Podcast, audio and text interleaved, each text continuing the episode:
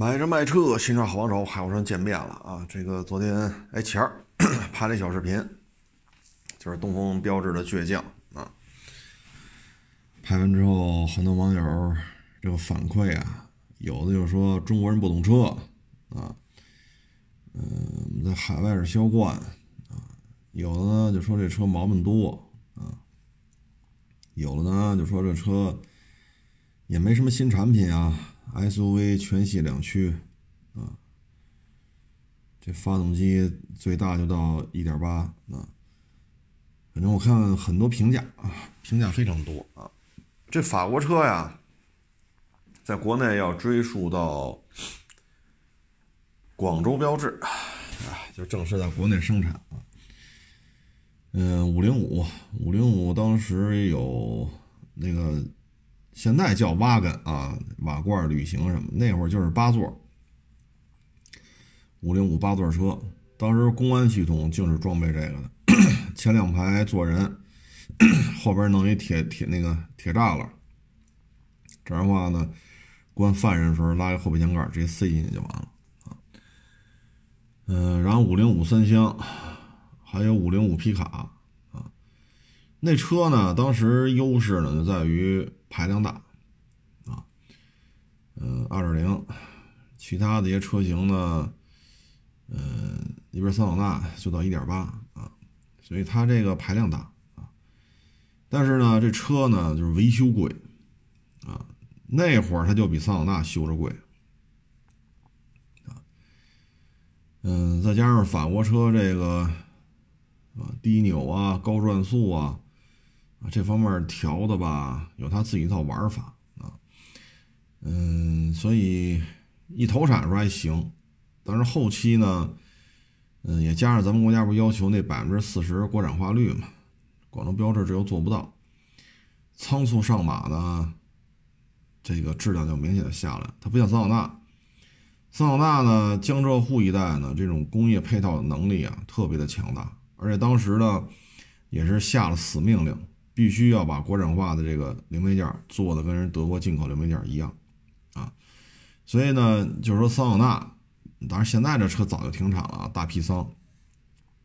其实那台车应该说最起码先让江浙沪一带汽车零配件工业有了一个质的发展、质的提升啊。所以你看桑塔纳啊，这车也停产一三年停产的吧。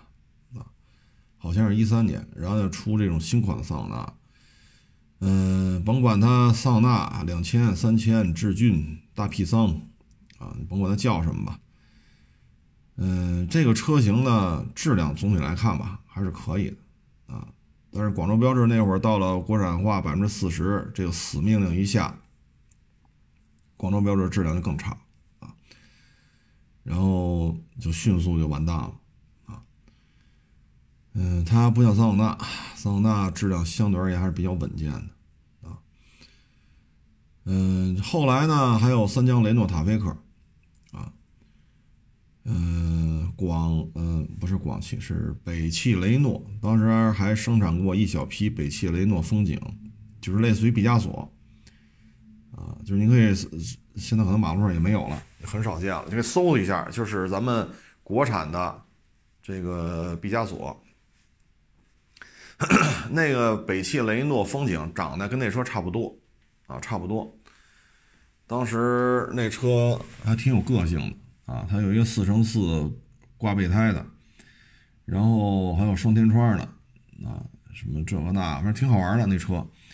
当时呢，北汽不能说生产吧，应该说就是组装啊，有那么一小批北汽雷诺风景啊，当时还出租车公司还有啊。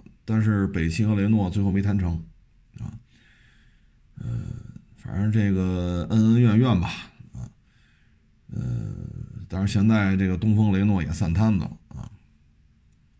法国人呢也有他一些想法，但这个想法吧，就让人觉得不可思议啊。你比如说 C3L，啊，这个车生产去年的事儿啊，去年一年。C3L 大致卖了一千多台，啊，就是整整这一年啊。1.2T 三缸机加双离合啊，然后这个三厢车吧，弄那高底盘。你看花冠啊，离地间隙很高，但是你看花冠，你不觉着它这个像 SUV 啊？可是 C3L 这车吧，你看着就像一 SUV 了，但是还撅出一屁股来。所以这台车吧，这个造型设计，这值得商榷啊。你要说你打造一个想跟朗逸呀、轩逸呀，是吧？卡罗拉呀。啊，思域啊，你想走一个或者凌派啊，你想走一个中国消费者比较认可的这种、这种、这种 A 级家轿，那你就看看那些车的特点是什么。基本上两大流派，除了像思域这个擅长奔跑的、秒天秒地秒空气的，剩下的车基本上都强调的就是家用啊，配置啊、舒适度啊、油耗啊、保养费用啊，这些是它的卖点。尤其是轩逸和朗逸，后排空间很大，啊，这包括凌派，啊，这个轩逸、朗逸、凌派，这后排空间真是家里有老人、小孩的话，应该还都是比较满意的啊。卡罗拉雷凌呢，后排小，啊，所以它推出了长轴版傲揽和凌尚。卡罗拉雷凌呢，我觉得适合开，安全配置很高，开的感觉也还可以啊。但是咱这个 C3L 吧，你说有人大吗？又没有人家大，长得吧又难看，又 1.2T 三缸，再加一双离合，哎呀，就是也不容易啊！就把这市面上所有的不利因素，您都给改了改了，弄到一台车上，又要长得难看，又要比例不协调，又要 1.2T 三缸机，又要双离合，啊，什么不好卖的因素，你都给弄在一台车身上。所以你花这么大本儿推一新车，然后一年卖一千多台，你要说劳斯卖一千多，那咱发了，对吧？那发财了。你说您这车卖多少钱？您卖一千多，这你不能说消费者不懂车吧？就什么不好卖，你把这些因素全敛不在一台车身上。你这种车造出来，这就是怎么说呢？让其他主机厂看看什么叫负面典型。千万别造成这样，哎，他车上这些缺点别沾，沾了就就就要出事儿，所以有时候你看这法国人做这车吧，就匪夷所思。你说你整不明白，你你那销售排名榜，你说咱都能查着，对吧？你法国人查不着吗？卖的最好的就是轩逸、朗逸，你把这俩车琢磨琢磨，对吧？你看这车卖点在哪儿？跑得快吗？不是。安全配置高吗？不高。那卖点在哪儿？后排空间大，对吧？你说是自吸，咱不说 1.4T 双离合那个朗逸啊，咱就说自吸的。你说这个轩逸自吸和这朗逸自吸，保养费用是不是低？是不是四缸？它排气量都多大呀？你照着照着描还描不出来吗？你愣能描出一个别人家都学不了你的样子。反正他这车倒不怕被山寨啊，长成这个模样了。也没人去山寨了，所以这只能说法国人自己的问题，啊。至于说其他的车型吧，像五零八 L，哎，晚喽。现在咱们这个法国车的这个口碑呀，四 S 店，你看一五年的时候五百多家，你现在少这么多，这谁还敢买啊？哎，所以这个法国车呀，它本身还缺什么呢？你比如说 GL 八这么大的 MPV，它不是没有 MPV 啊，就是不论标致、雷诺、雪铁龙，它都有。但是呢，像 GL 八这样的 MPV，它现在不太擅长。那你说你造皮卡，我那天发一微博，那个皮卡咱可以看看，它跟 那皮卡要换成东风标。就那个小飞燕的，你就明白这车是怎么来的了啊！所以这玩大梁带低四，这个法国人也不太擅长。玩 MPV 也造不出 GL 八这么大啊，或者说塞纳呀、嘉华呀，这法国人也不是太灵光啊。你再弄，他就整成就类似于塔菲克那种啊。他你说算 MPV 吧，有点牵强了，他有点算商用车范畴。所以你说我剑走偏锋，我轿车卖不动，SUV 卖不动，我整一 MPV，我照着 G L 八超，照着塞纳超，照着嘉华超，那也没超出，也没超出个 所以然来啊。至于说带大梁带第四，这法国人更不擅长了。你看他们法国军方装备的奔驰大 G，你看挂的什么标？那明摆着就是一奔驰大 G，你看它挂的什么标？那车怎么来的？啊，所以这个对于他们那种玩法比较 fashion 的，呃，比较个性的这种，这种这种小车也好，轿车也好，MPV 也好，可能也只适合欧洲这种地方啊，也就是欧洲能用一用啊。你像五零八原版的掀背式无框式车门，你看咱国内卖的好的。雅阁、凯美瑞、天籁，包括呃帕萨特、迈腾、君威、君越啊，包括这个卖的不是太好的，你看这些车有没有掀背式加无框式车门啊？所以这个设计的这个初衷啊，它就不是一个随大溜的品牌。那什么叫随大溜？就随大溜，大家都觉得差不多，买了就完了。那您不随这大溜？那就注定了你不可能在咱们这边走量，你看咱们国内说玩无框式车门的四门 B 级轿车，你甭管是不是尺寸怎么着的进口过来，你说啊，玩无框式车门的四个门的，大概骑这么长轴距，大概骑这么长车身长度，你看哪个是走量的，对吧？大家可以可以去看一看啊。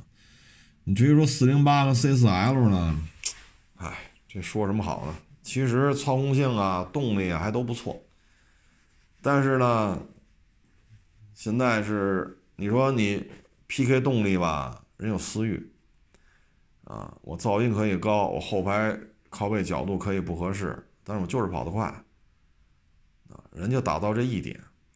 那 C 四 L 和四零八呢，它有点什么都想兼顾了啊，我又要后排老人孩子都能坐，我又要跑得比谁都快。那会儿 C4L 刚上市的时候，不也弄得秒天秒地吗？到处跟人家比加速吗？但是这个说什么好呢？你看那质量投诉排行榜，你说别人家车卖的多，上个排行榜也正常。你说408一年才卖多少辆？哎，质量排行榜老有它。就什么事儿你要做做特别均衡吧？你看我刚才说这些车啊，跟四零八 C 四 L 差不多大小啊。你说轩逸和朗逸，这是 PK 动力的车吗？不是，就是一大空间，特别是后排，它就适合有老人有孩子的。哎，后背往里一坐，宽宽敞敞，舒舒服服的就行了。没劲儿，没劲儿就没劲儿吧。你说轩逸一点六能跑多快？不就是一家用吗？那够家用就完，您说是不是这道理？那你说卡罗拉雷凌这后排空间不行了，但是我驾驶感觉还不错呀，悬挂也挺有韧性的，我多连杆后悬挂呀，啊，独立多连杆后悬挂呀，然后安全配置特别高，哎，开着挺好的，这也是一个卖点。后排空间确实不大啊，跟轩逸、朗逸比，卡罗拉雷凌这方面确实差点啊。那你说思域，我跑得快啊。对吗？我 1.5T 思域，我谁都秒啊，啊，秒战斗机，秒航母啊。但是当408和 C4L 什么都想兼顾，我后排空间也不小，我跑的比谁都快，我驾驶感受也不错，反而不太灵了啊。包括它这个，它这个发动机这一块啊，确实故障率，包括一些小毛病，确实有点多。本身一个月卖不了多少台。质量排行呃，质量投诉排名榜还老有它。这个本来是个走量的车型，所以我觉得，我觉得对于法国来讲呢，第一，您这个整体的设计是不是应该再改改啊？尤其是动力系统这一块啊，不要出这么多问题。第二呢，就是你要有一个特点啊，你要有一个特点。你说我什么什么都均衡。那您别忘了，这还有速腾呢。你说速腾后排小吗？不小，1.4T 跑得慢吗？也不慢。驾驶感受呢也不错。那你别忘，这还有一个比较均衡的，加上一大众标是吧？往这一往这一摆，闪闪生辉的，所以再给一高额折扣。人速腾一个月卖个两万台、三万台，所以咱们这个法国车有时候还是应该找出一特点来。你不能是找出一特点什么过目不忘，本来都都犯困了，看完你这车，哭嚓一下不睡了，嗯，倍儿精神。你不能老这样。所以它需要一些随大溜的车。你既然生产的车都不随大溜，那你就不可能有订单。大概其就是这么一情况啊。所以这东西，嗯，我看有的网友说的也挺好，哎，直接退出完了，不要再消耗这么多资源了啊。你这个这个市场的上这些资源的消耗什么的，索性留给什么比亚迪、吉利、长城啊，啊，就留给他们得了。嗯，反正挺执着的吧。虽然说这些那些的一些令人惋惜的现象吧。你比如说，今年还要上 C 五，啊，这个玩意儿造出来呀，哎呀，这个反正网上也有些谍照吧，这种独特的感脚啊，啊，嗯，到时候看吧。反正 C 六还没上市呢，我就开来了雪铁龙 C 六啊。那个 1.8T 啊，给我的感觉是什么呢？就是没劲儿啊，就是这么大体格子，后排空间很大啊，但 1.8T 就是没劲儿啊，它缺乏那种爆发力啊。就你开完之后，你觉得它缺一个 2.0T，但是呢，国内没有。海外啥情况咱也不清楚，反正就到 1.8T 了。你说内饰做工好吗？啊，真不错，啊，这个空间呀、配置啊、啊细节的拿捏呀，确实都挺好。但是就是没劲儿，油耗也谈不上低，啊，所以我觉得对于 C6 来讲，就没上市就开来着。我当时感觉就是什么呀？缺一缺一台 2.0T 发动机，油耗啊稍微的降一点啊。我觉得基本面就可以了，这是当时我开 C 六的感觉，这是好几年前的事儿。嗯，然后这车吧，我们的感觉是什么呢？嗯，它有个配置让我们觉得特别不能接受啊，就是那三六零环影，它就一前一后俩摄像头，但是它它这个角度特别大，这样的话你往前的时候呢，它把你左右两边呢录下来。然后把这个画面呢，经过一个处理，放到你三六零环影当中左右这两个位置上。如果说你在打死轮这么拐的话啊，或者说你直行突然一下打轮啊，你比如倒车啊，我们我们直行啪一打轮这个时候它摄像头没拍着，那有可能你打轮你这个内侧如果有石墩啊，有这种地锁你看不见，库嚓就挂了。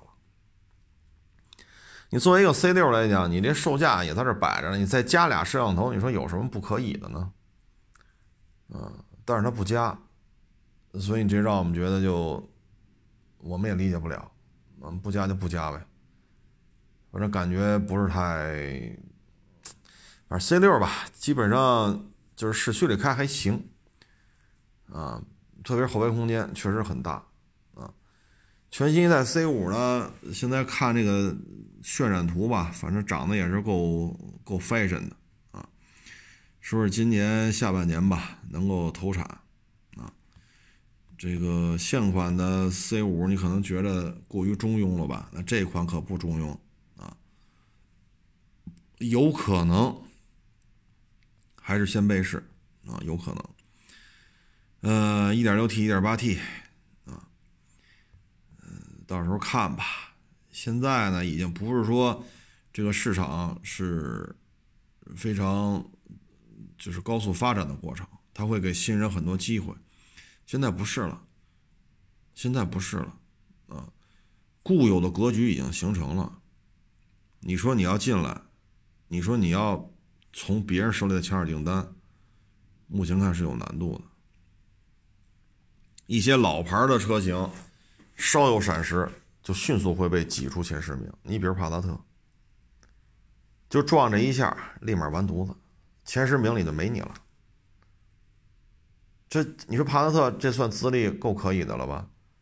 二十年前，哎，不是二十年前了，二十一年前，国产的帕萨特 B 五，帕萨特这名字在国内可是不短了。你看这个稍有闪失，这一撞马上就完蛋。为什么呢？就是 B 级轿车竞争对手太多了，真的是太多了。而且你看在，你看啊，A4L 件儿往下掉的也特别厉害。它也是长轴 A4L，那那起步价其实也并不高，然后你再加上奥迪，这不是马上要出 A3L 了吗？然后奔驰 AL，啊，所以说你现在作为一个 B 级轿车来讲，压力也蛮大的。首先，普通品牌的啊 B 级轿车特别多，这是其一；其二，豪门也做了很多便宜车型，比如说 A4L，这入门级价格并不高。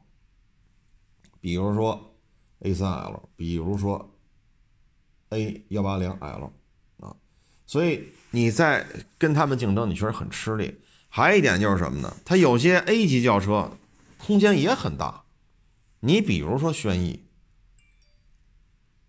对吧？然后有些 A 级轿车它做的很均衡了，你比如说这个卡罗拉雷凌混动。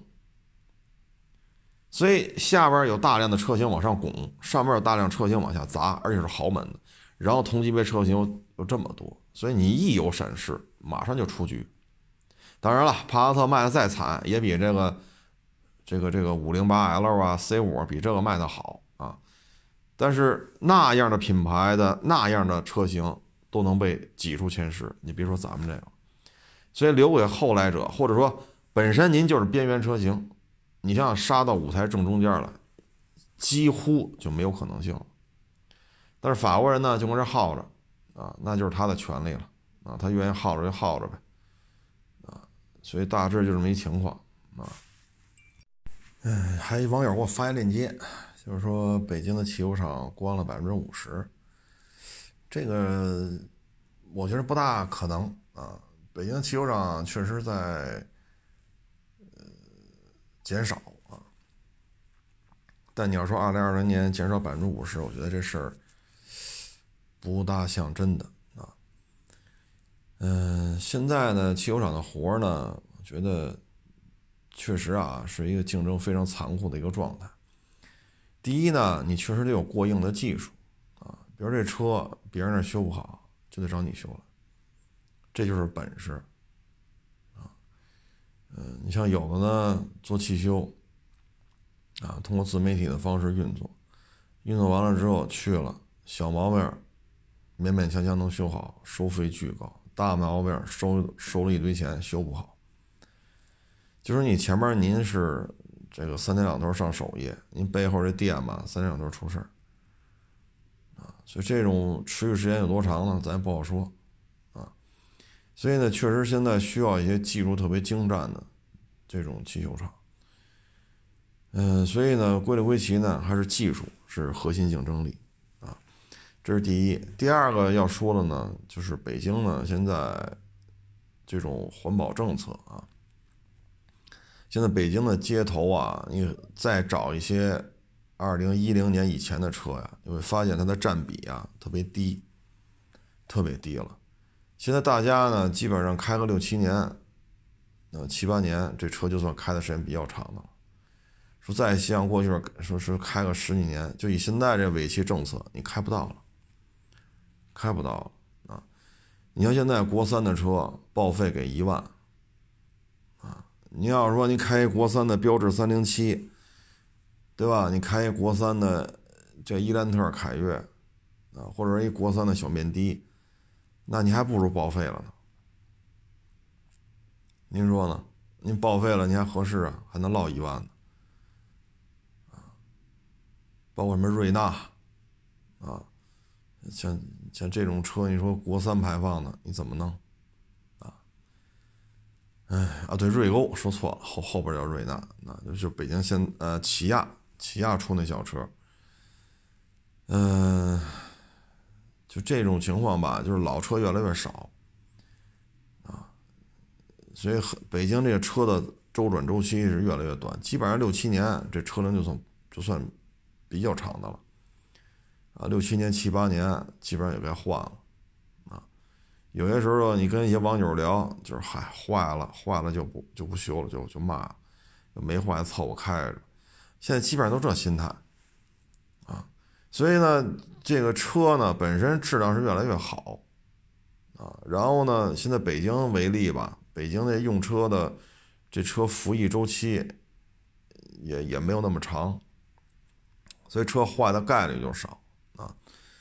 你像过去一些老爱坏的车，现在基本上它都倒闭了，啊，基本上都倒闭了，啊，嗯，所以现在汽修厂呢，首先活儿没有那么多，再一个呢，就是现在呢，作为汽修来讲，你除非你是特别厉害的，啊，技术大拿，上赶着找你了，啊，否则的话呢，你就得吃电商平台，要么吃保险公司。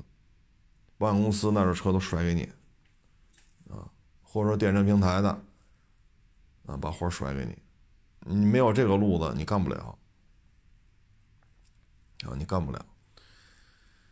嗯，再一点呢，就是你开个汽修厂，现在难度很大。你如果说我就做一保养，那你把这个废油液。处理的这种流程符合国家规定，做好做一个快修保养是没有问题的，啊，然后接个什么换轮胎呀、换个机油啊，啊，洗个车呀、抛个光啊，这些层面的汽修业务是可以做的。但你一旦牵扯到喷漆了，很麻烦，因为北京现在对于喷漆这块管的非常的严，啊，所以板喷这个业务就很难做。还有一个呢，就是现状就是什么呢？就是汽油城、呃汽配城越来越靠外了。你看原来，啊二环、三环、四环，啊现在四环里边，汽配城基本没有了，基本上没有了，拆的差不多了，啊。你说马路边开一个汽修厂太难了，我认识一些大的汽修厂，二环、三环的。早就给拆了，啊，都没等疫情呢，啊，还没等到二零二零年呢，就都给拆了，啊，所以只能往外走。你往外走吧，它也牵扯这问题。你比如大兴、平谷、密云，你说这地儿够偏的了吧？这离二环、三环、四环够远了吧？你还是开不了，还欠这环保政策的问题。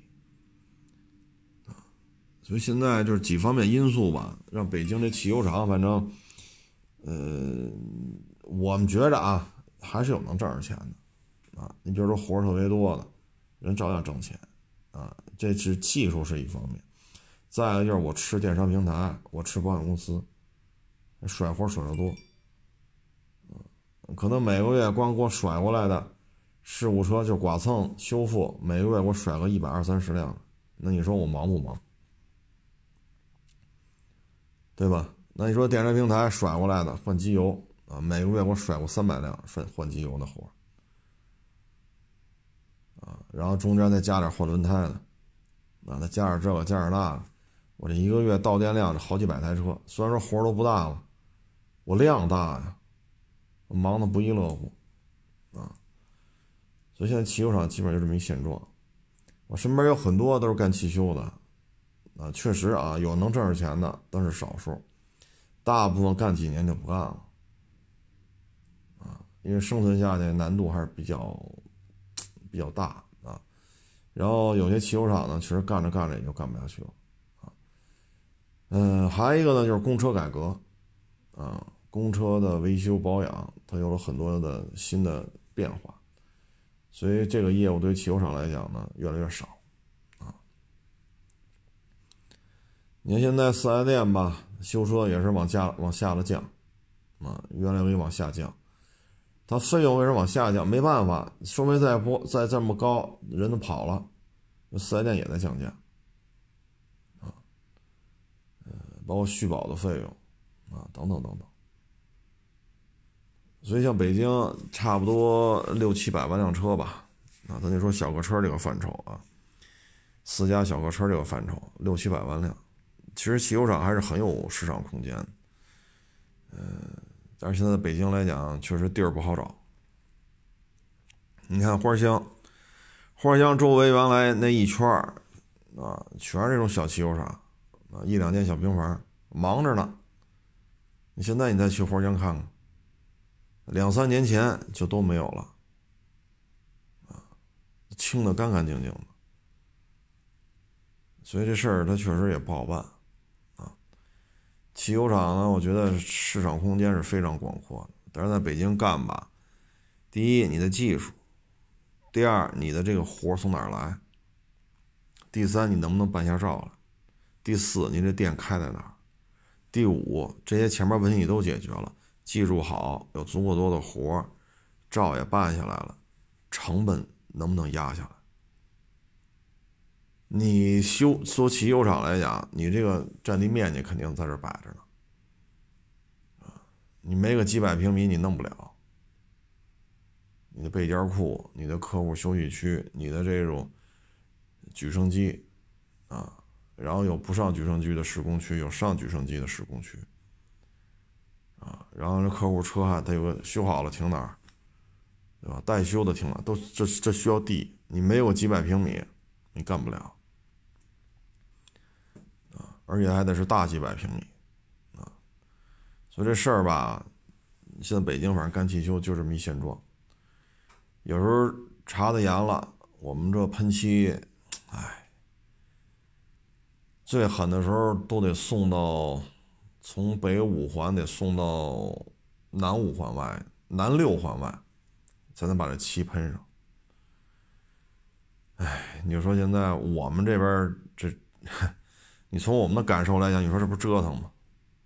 没办法，啊，一点招没有。所以你就可想而知，在北京做汽修，你要是说做喷漆这一块那你这事儿可真是不好干了，啊，非常不好干。嗯，汽修嘛，广阔天地啊，大有可为。但是你要怎么生存下来呢？你就在这些条条框框当中，在这些成本呀、费用当中。怎么能找出一个立足之地来？这确实挺难的啊。嗯，这两天还有 比较年轻的网友找我聊天来啊，就这个找工作，找工作吧，在北京啊，它有两种情况。第一种呢是不爱招本地的，就不爱招北京；第二种呢就是只招北京，不招外地的啊。这个呢，都是各有各的诉求吧。这个诉求呢，你比如说啊，有些大单位呢，他招啊招外地来的学生，然后呢给你户口，给你这，结果户口一拿着，立马辞职。这种事儿呢，一个两个还好办。如果这几年来每年招来的人一拿着户口就跑，一拿着户口就跑，没法交代了。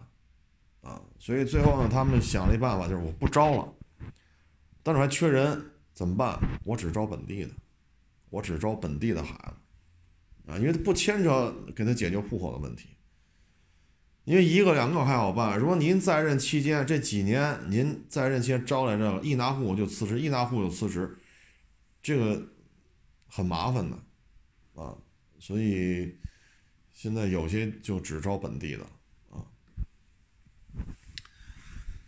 嗯，说到这儿就说这孩子教育了。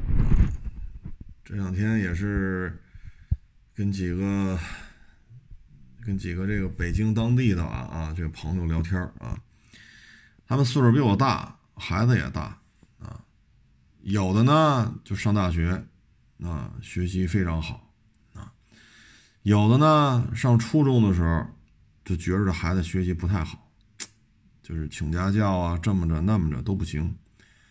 那上高中呢，就是一个抉择，啊，有的呢就直接就不上了，啊，上什么呢？就是像北京有一些什么，呃，我说不好叫什么啊，什么三加二啊，什么什么之类的，就是培养这种高级技师的，比如说，呃，机床数控机床啊，还有那个什么修这个修那个的。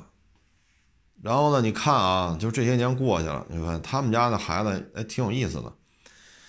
有的呢就在这高中上，说那不行啊，怎么得上个大学吧？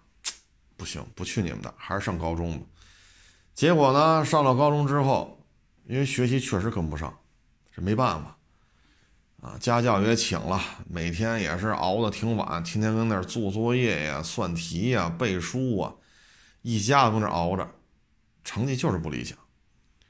上了学之后吧，上高中之后吧，因为自己家孩子这个这个成绩这么差，这个老师也甩脸子啊，孩子也伤自尊。啊，一上学就觉得特别压抑，啊，最后嗨算了，就去吧，就转学了。去了之后呢，这好家伙，这可了不得了啊！学习这么好啊，你这个学习效率这么高啊，到那儿成好孩子了啊！又给那个这个挂了个小小官衔儿啊，是什么学习委员是什么来着？然后这个一毕业，直接就招走了啊。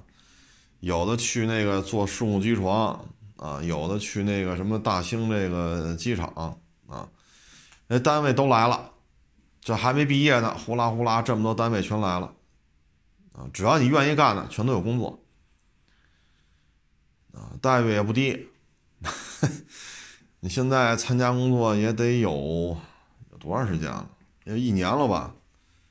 啊，干的还挺好啊。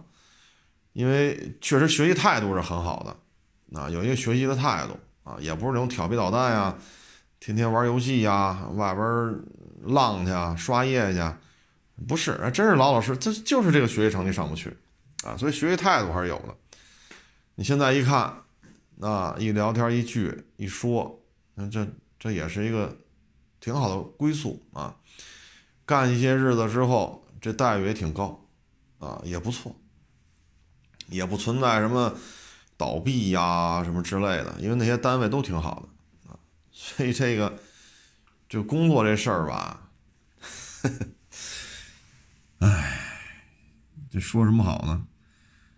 这个不就是想让孩子有一个工作，啊，比较稳定的工作，咱也别说一个月挣十万八万的，你像这个参加工作没多长时间，对吧？这个也挺稳定，啊，他也不存在说拖欠工资的这种，福利待遇也挺好，啊，也没什么不可以的，啊，嗯，本身他也有什么，我还说不太好，是叫三加二，叫什么来了？啊，也可以拿一个文凭，啊，也可以拿文凭，啊，拿职称。其实有时候你看啊，这苦哈哈的上啊，九八五、二幺幺出来之后呢。什么什么拼夕夕呀，是吧？这儿那儿啊，天天九九六上班熬着，哎呀，各种 KPI 考核，这个那，非常的累。是一年可能干好了，像这刚参加工作的，干好了熬几年，不低于五十，完全可以实现。干到三十了，如果 KPI 考核呀，这个那没问题，一年七八十也没问题。如果您升个一官半职，那就更高了。但是这个压力之大，反正怎么活都是一辈子，啊！你说这个在这种单位呢，没有这么多这个那个，啊！无论你是做这种在机场做一些维修工作也好，还是你做数控机床也好，它没有这种九九六九九六的，啊！你包括去那个修那个动车，啊，修这个什么和谐号。他不会让你这么熬的，啊！您这都好家伙，一天干十二个小时，天天干，天天干，天天干，您这这这也不能让你这么干呐！您不休息好了，这玩意儿万一哪个螺丝啊，哪根线您没弄利索，这事儿大了啊！所以这个你说偶尔加班嘛？有，但真的不像这种互联网企业似的啊，九九六九九六，一年一年又一年，其实怎么活都是活。怎么活都是活，开开心心的，健健康康的，啊，我觉得这也是一个不错的选择啊。哎，这社会啊变化这么大啊，就谁也预测不了十年以后会怎样，二十年以后会怎样啊。那小时候那摇煤球、送蜂窝煤，那还是一个重要的战略产战略产业呢。那时候北京平房多了，那不都得送蜂窝煤吗？对吧？你说八几年的那蜂窝煤，那是不是一个战略产业？都骑着三轮，挨家挨户送，那不就是不就是干这个吗？你看八十年代不就这样吗？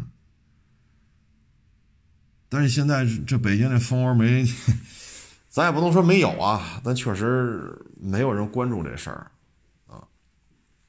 所以这东西就是随遇而安。唉，把孩子逼成这样也犯不上。你包括这买学区房也是啊。你说中关村一带万柳。好家伙，低于十万都费劲了啊！买个地下室还差不多，尤其是万柳十六万，还有那蜂鸟，蜂鸟都快二十万一平了啊你说花这么大代价啊，那真是一掷千金啊！后边加个万啊，一掷千金啊！你要买万柳，那不是一千万的事儿，你要万柳十六万左右吧。啊你但凡房子大一点，这一千万都不够啊！这孩子要是这块料行，要不是这块料呢，啊，那你还不如，因为现在学区的派位制，就是当你房子涨成这样的时候，只要政策一调整，学区派位制一旦给你做出调整，这房子立马不值钱！所以这个都是风险很高的啊！学区房，学区房。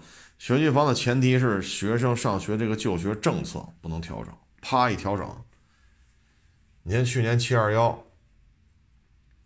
西城区，啊，这七二幺之前、七二幺之后，这房子的这个状态，二手房啊，完全不一样，啊，完全是两种、两种、两种状态啊。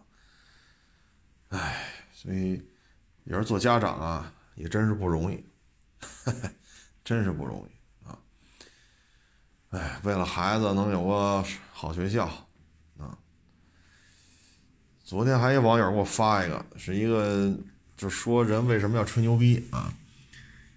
说那个冯仑就房地产大佬嘛，啊，说当年哥几个去海南啊，什么潘石屹呀、冯仑呀啊，哥几个脸不脸吧弄一块三万块钱，三万块钱就要干房地产，你这不是吹呢吗？他们呢就找那个什么什么公司跑这喷去吹吧吹牛，最后人一听这么好呢，项目得花多少钱？一一千八，我们手里有一千三，你出五百就行。那边一听行啊，给你五百万。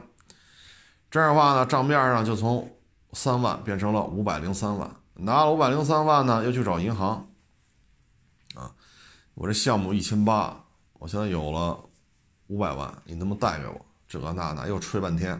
银行贷给他，拿了这一千八，买了一买了多少栋别墅，然后再吹，然后再给他卖了，卖了之后净赚好几百万。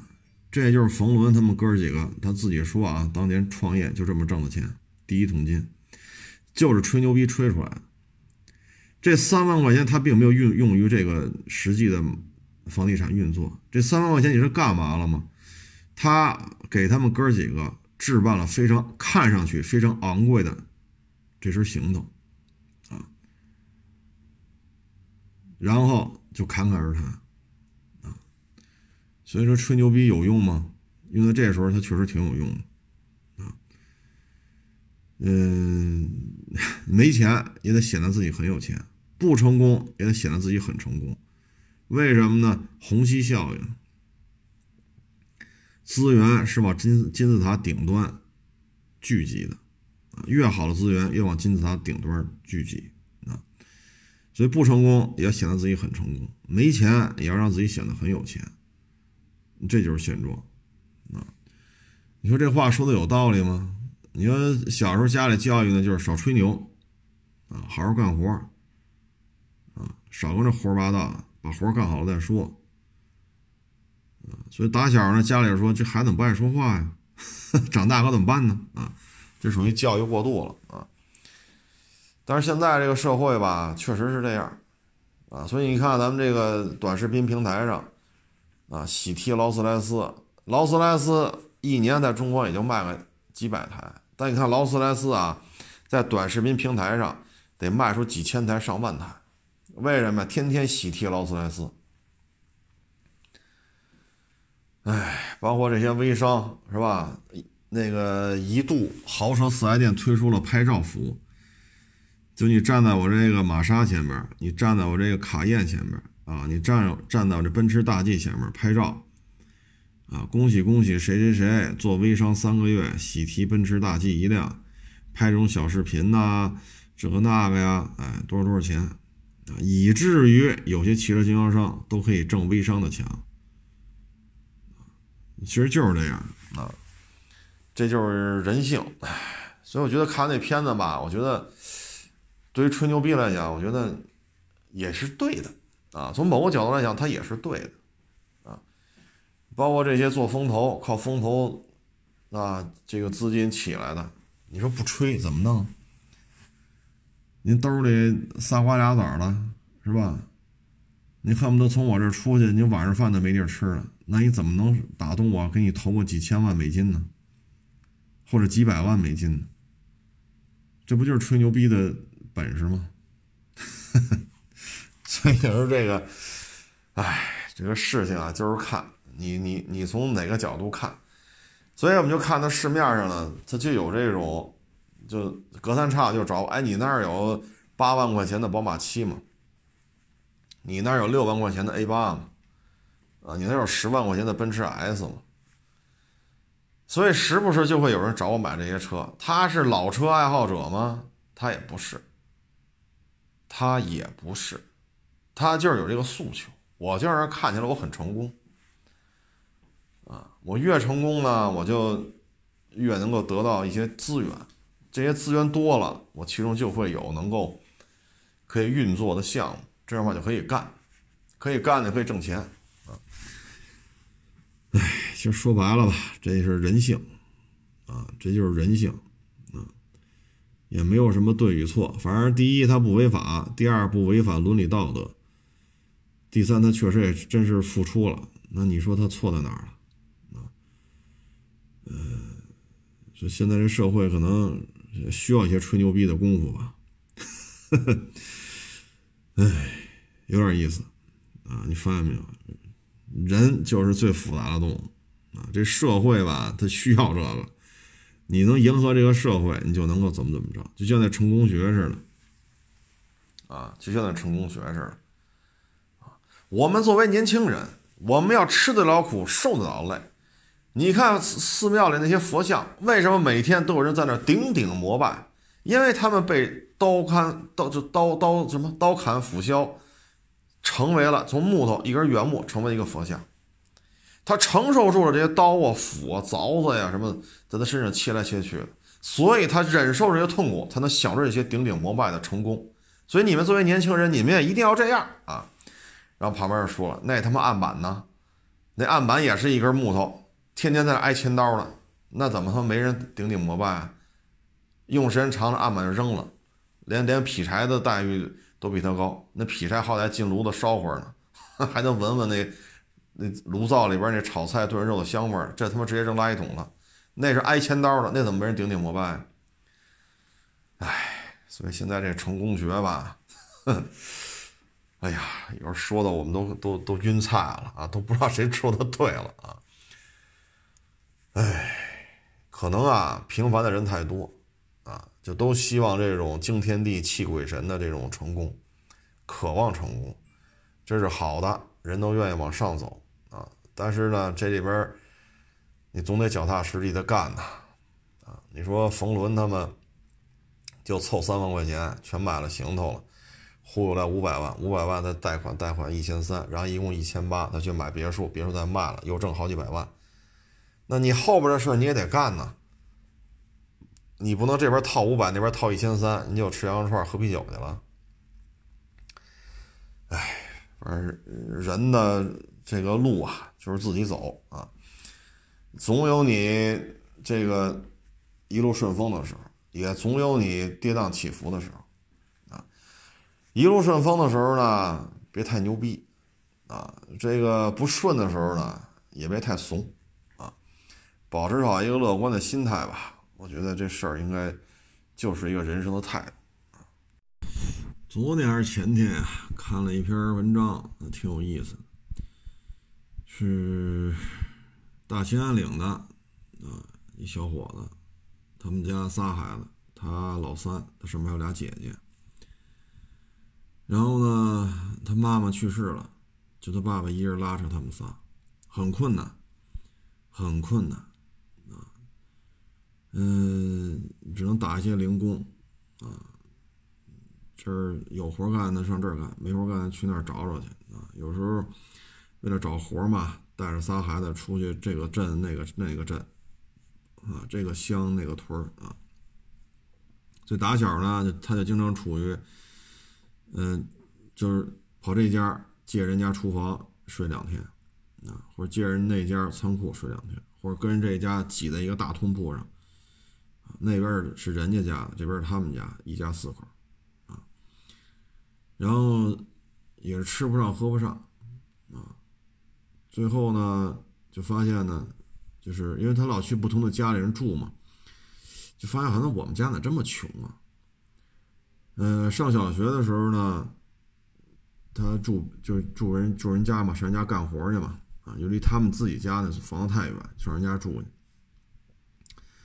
后来跟人家住了几天，人那家人就跟他说呀：“他说你们家呀这么穷是没办法，你呢就得学会自立。你的小学一定要上好，中学一定要上好，争取上大学，你才能改变你的命运。你看看你爸爸。”岁数不大，带着你们仨孩子，一脑袋白头发，啊，所以呢，你要学会自立，就别跟着你爸出来跑了，你得把学上好。你们姐儿仨能，你们姐儿仨，有他俩姐姐们能照顾自己。后来给他触动特别大，然后他们就一商量，不行，我们也能上小学了，啊，就是就自己在村里自己住，他爸爸出去这儿打零工，那儿打零工，然后把钱收回来。啊，有时候烧回点米，烧回点面，有时候烧回个几十块钱来，啊，还不错，啊，还不错。这孩子呢，打小就明白了，为什么吃不上喝不上，就是穷。解决这穷的办法，不能再跟他爸爸一样，也出去打零工，得把学上好了。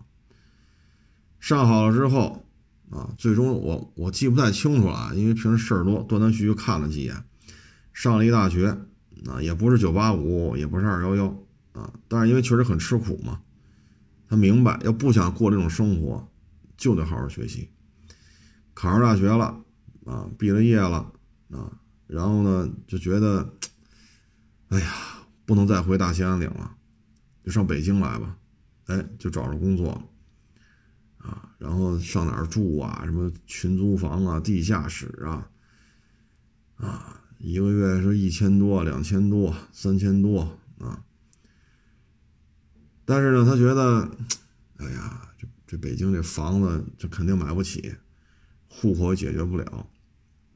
但是呢，确实是比回大兴安岭挣得多啊。然后呢，恋爱了，啊，结婚了，啊，两口子都是大学毕业来北京打拼的，啊，后来就觉得这也不是个出路啊。因为外语不错嘛，平时也也陪着一些老外什么的做一些交流什么的啊，就移民，费了九牛二虎，花了几年的功夫吧，加拿大移民啊，把那事儿办成了，啊，一家子就过去了，啊，去了之后呢，因为比较爱学习嘛，啊，英语也不错，最后在在那边四百多平米的房子，带车库，带花园啊。再把他老父亲接过去，因为又生孩子了。所以说，知识啊，改变命运啊。嗯，但是呢，最终还是看这孩子呀，他自己的一个诉求啊。你像这个，就是打小不想过这种生活啊。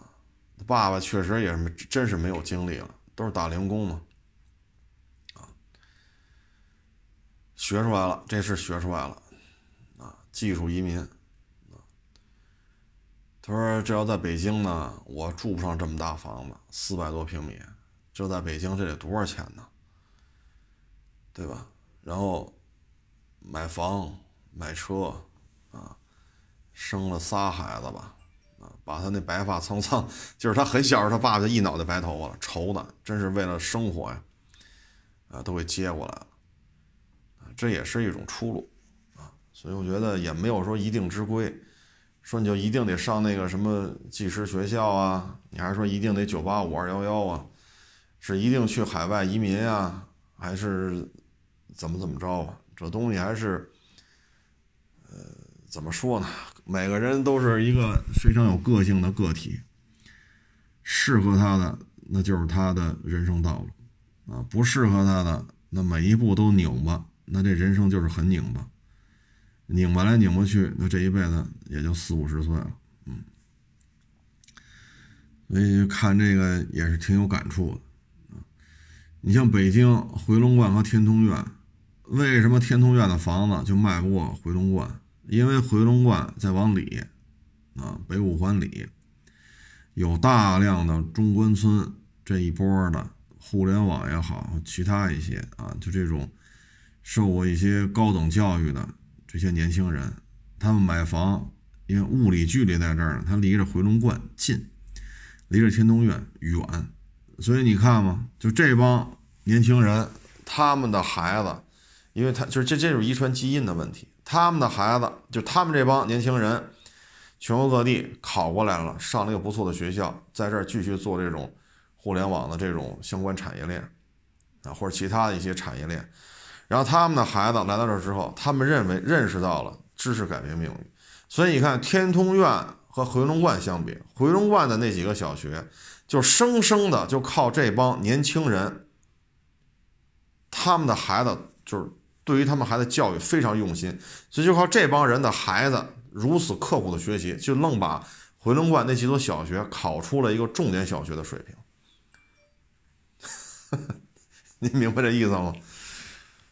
哎，然后他在那买房啊，生孩子，他们意识到了知识改变命运，从天南海北来了，我在北京买了房了，结了婚了，生了娃了，知识是有用的，所以本身他们也不是傻孩子，都是很聪明。也很刻苦，他们的下一代对于学学习一块，他要求也很严，所以他们的下一代又把那边的小学给考出了一个具备重点小学水准的成绩。人都说老师拉动学校的这个这个教学水平，他们属于孩子拉动学校的教学水平，所以这也是一种活法。你说有意思吧？哎，这就是一代人啊，又一代人啊。这两天还有网友找我来，就说这个。啊，这个，嗯，所谓的京圈儿啊，这事儿吧，我觉得是这样啊，就什么叫京圈儿？现在这种不是那么明显了，因为社会的这种资讯太发达。六七十年代、七八十年代，大院子弟为什么就会出了很多很优秀的人啊？你比如像什么姜文、马未都啊。呃，崔健，啊，等等等等，很多都是大院出来。这里边啊，首先咱就说战争年代，就他们，因为现在他们都得六十六十岁左右了，所以他们的上一代呢，基本上都是参参加过战争的啊。就是说你在枪林弹雨当中，你能活下来啊，一次战斗、两次战斗、三次战斗，然后若干个运动。啊，运动、战斗、战斗、运动，就是解放前就是各种战斗，解放后的各种运动，他能活下来，然后还能调到北京来，在这大院里有他的住的地方，这样的人运气都不差。啊，这是一个非常残酷的这种筛选，啊，可能这一发炮弹过来，你命大，旁边人都炸死了，你没事；下次一冲锋，又一发炮弹过来，旁边炸死了，你还没事。那这若干次战斗下来，你都活下来了，那你就是老兵，然后就就得提拔你，你就来带新兵，这就是机会，很残酷啊！包括各种运动，到最后说七八十年代，你还能在大院里边分套房子，有个一官半职，那你们的基因就很强大，那传递到下一代，他就是这样。你说命大也好，运气好也好，这个也好，那个也好，他活下来了。对吧？这是不是现状啊？然后呢，基因遗传，你掌握的资源又不一样，资源、基因再加上你看到的也不一样，所以下一代呢，自然起点就高，啊，他确实他也聪明，啊，这这是客观事实，所以他出了很多人，啊，唉，你说回龙观和天通苑，这回天地区啊。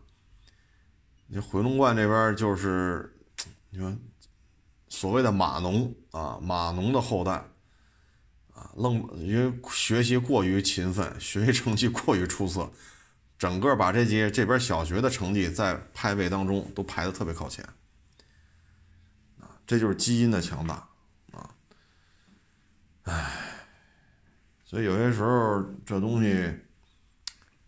怎么说呢？就是说，你上九八五好吗？好，对吧？你要说能上清华北大，那更好。那谁家还能拦着自己孩子上清华北大啊？他都考上了，你还不让他上，是不是？但是呢，这有些时候就是条条大路通罗马啊。有的在海外发展，有的就在国内发展，有的呢不上大学发展的很好，有的上大学发展的很好。但是归了归齐啊，我觉得还是一个。积极乐观、勤奋的一个生活态度吧。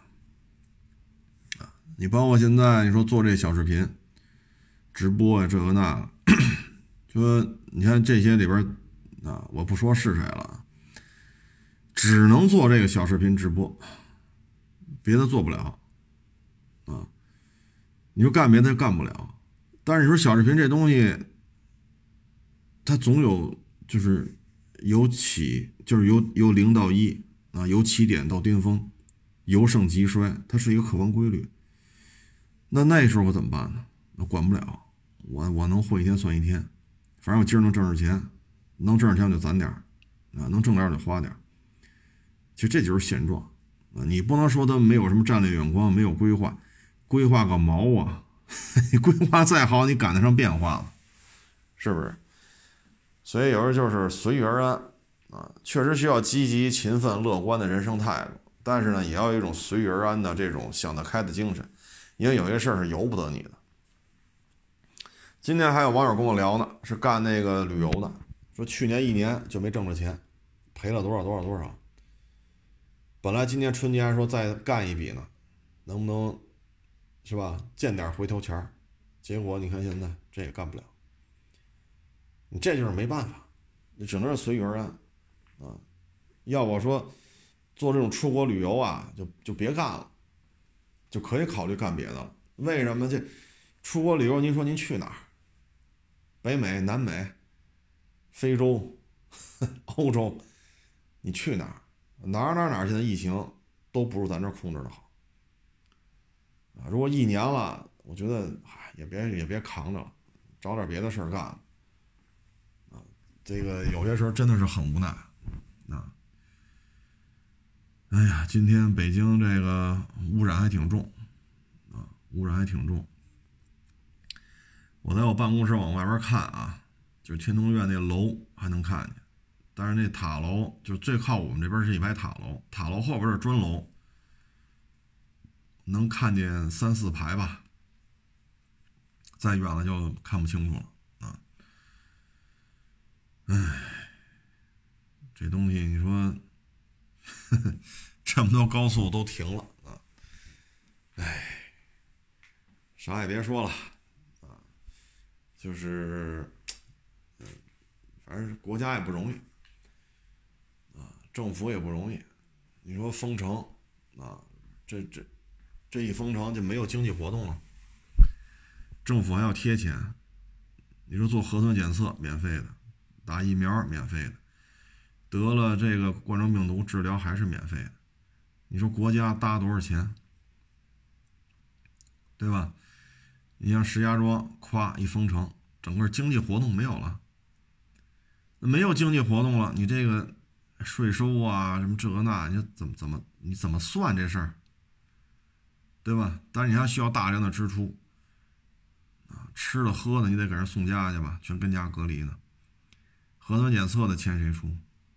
治病的钱谁出？这么多志愿者这么多警察、疾控中心的，天天在马路上站着，小区门口站着，这些人，你说这不也是费用？包括医院又满负荷运转，啊，所以你说国家也不容易。你说这这是国家愿意这样吗？国家也不愿意这样。国泰民安，风调雨顺，对吧？小家都忙着数钱呢，那大家才能，是吧？但是现在你说，唉。所以就是积极乐观嘛，啊，也没有什么其他的解决方案。你看现在你你上地图上你搜一下，手机上不都有地图软件吗？你看一下，进北京的这些高速那上面都是红盖，都是红盖。你想看什么，呃，红色的呀，是绿色的呀，是没有了，全是红盖啊。所以就是保持一个积极乐观的心态吧，啊，相信一切都会好的。毕竟现在比去年的，是吧？这个还是要好很多，大家也都知道应该怎么怎么预防了啊。嗯，行了，不多聊了啊，不多聊了。嗯，录这节目呢，说能跟大家分享一些想法啊，分享分享一些所见所闻，呃，也就是纯粹 做一个分享啊。很多事情也是没有想到。啊说打小不爱说话，家里大人担心你这大了怎么办呢？啊，你不爱说话，以后怎么办呢？啊，现在你说说，整天就靠说话过日子啊，嗯，也一不留神吧，就做了这么多年啊，嗯，这是谁都没想到，我自己都没想到啊，像做电台主持人都做了十一年了吧，十一年十二年了。所以呢，就是积极乐观的活着，随遇而安啊。嗯，你也不知道哪块云彩会下雨啊。成了各位啊，这个冬季呢，多保重身体啊，多锻炼身体啊，吃好喝好，照顾好老人，照顾好孩子啊。嗯，谢大家支持，谢谢大家捧场，欢迎关注我的新浪微博“海阔试车手”微信号“海阔试车”。